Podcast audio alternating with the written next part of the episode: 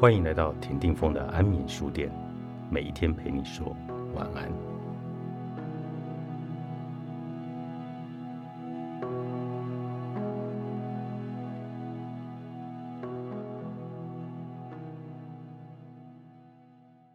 身为基督教的传道者，我常常去医院探访生病入院的会友，也常常被问到该为自己的亲人准备哪些后事。我也曾遇到病人亲自询问我关于后事的问题，但比例不多，因为死这件事一直是台湾人对生命态度最大的禁忌。甚至当病人问到类似问题时，身旁的亲人还会加以阻止，或是暗示我不要再谈这个话题。即使是信的耶稣的信徒也是一样。在医院当宗教师，我也常常遇到有人问我。要不要将亲人的病况据实以告？会有这种问题的出现，原因之一是害怕病人承受不了。确实是有这种病人，心中充满着矛盾。一方面要医师坦白相告，但是当医师说情况不乐观时，便吵着说不要医了，他要准备死了。但是他的内心并不是真的这样想，而是想出院去寻找。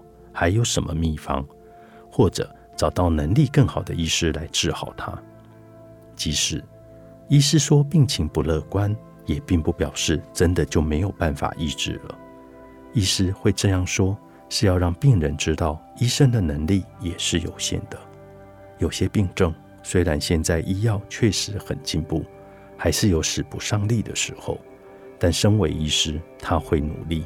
没有任何一个医师胆敢跟病人夸保证说绝对会好，因为即使最普通的感冒，都有可能使生命因此而终结。但若是病情果真已经到了末期，医师和家人还是隐瞒不说，并不表示这样就会比较好。很多时候，家人不忍心坦诚相告，病人因为没有被告知，很可能误以为自己可以逐渐康复。因而该交代的事没有准备，该说的话没有说，该做的事没有办好。若是在这个时候，病人的病情急转恶化而无法言语，或是意识陷入混淆不清，家属就会很懊悔，没有及早让亲人交代要办理的事，或是说出内心想说的话。我个人是比较倾向让即将离世的亲人知道详情。好让病人在心理上有所准备，所以包括两件事：一是不要含恨而终，因为含恨是生命中最不好的终结方式。如果人到了临终时，心中还有怨恨，那就要尽力去化解。无论对方是否接受，这至少是对自己的生命有所交代。也许错不在己身，而是在对方，但表示愿意宽恕。就是生命中最高的价值，因为会宽恕别人，就等于宽恕了自己。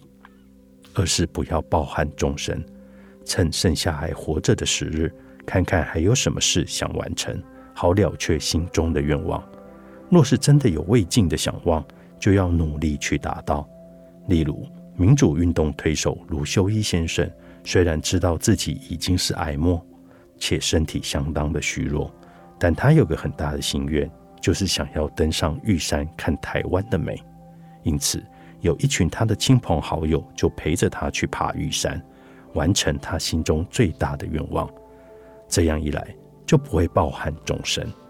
不知道为什么，台湾人很怕谈到身后之事。然而，死亡是每个人都必须亲身经历到的事，必谈此事并不会解决问题，反而是勇敢面对。好好想想身后事，就会减少恐惧与不安。因此，我认为在生前就为自己好好的准备身后事，比过世后有亲人举行隆重的告别礼仪还来得有意义。伸出你的手，作者卢俊义，启示出版。